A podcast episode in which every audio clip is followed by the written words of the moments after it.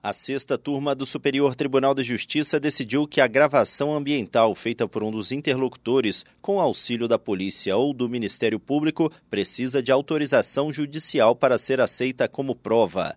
O caso analisado teve origem em investigação do Ministério Público de Goiás para desarticular suposta organização criminosa envolvida em desvio de recursos públicos por meio da contratação de servidores fantasmas em gabinetes da Assembleia Legislativa e da Câmara Municipal de Goiânia. Na origem da operação, uma das pessoas que teriam participado do esquema buscou o Ministério Público para relatar a irregularidade.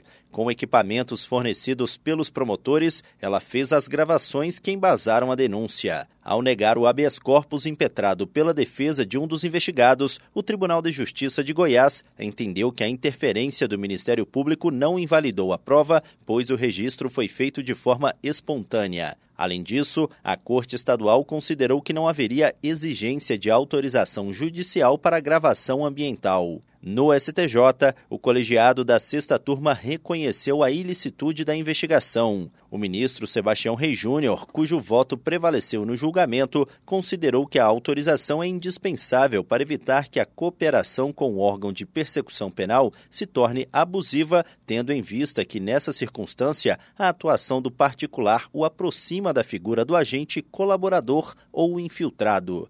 Do Superior Tribunal de Justiça, Tiago Gomide.